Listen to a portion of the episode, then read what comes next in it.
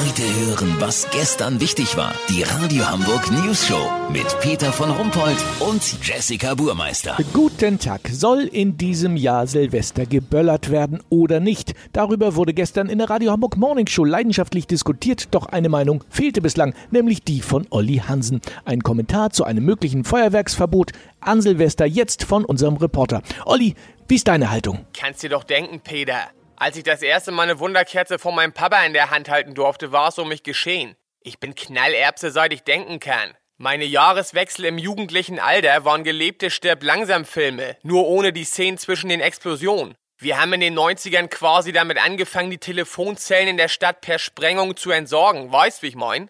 Heute bin ich ruhiger geworden, aber wegen der Pandemie das Knallen zu verbieten ist doch vor allem komplett unlogisch. Wieso das denn? Wo gehst du denn bitte hin, wenn du böllern willst? Naja, raus. Exakt. Und das sollen wir doch. Ich hatte über Jahre so viel Knallkram am Start, ich hab die Partys drin meistens komplett verpasst. Bin nur noch rein und über die Schnapsleichen gestiegen, um mir noch ein Paket Raketen zu holen. Und wenn dir am Silvesternachmittag draußen wieder ein lautstark keuchender Jogger zu nahe kommen will, was machst du? Genau, kleinen Böller in seine Richtung schmeißen. Sollst mal sehen, wie schnell der abdreht. Abstand ist ja gerade beim Böllern das Gebot der Stunde.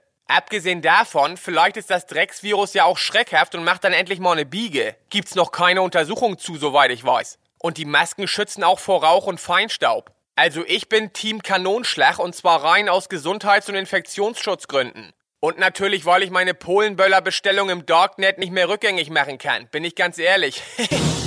Euer Olli. Ja, vielen Dank, Olli Hansen. Kurznachrichten mit Jessica Burmeister. Corona. Häftlinge in Isolationshaft halten sich vorbildlich an alle Infektionsschutzmaßnahmen. Warum gerade Kriminelle so folgsam sind, soll jetzt eine Kommission untersuchen.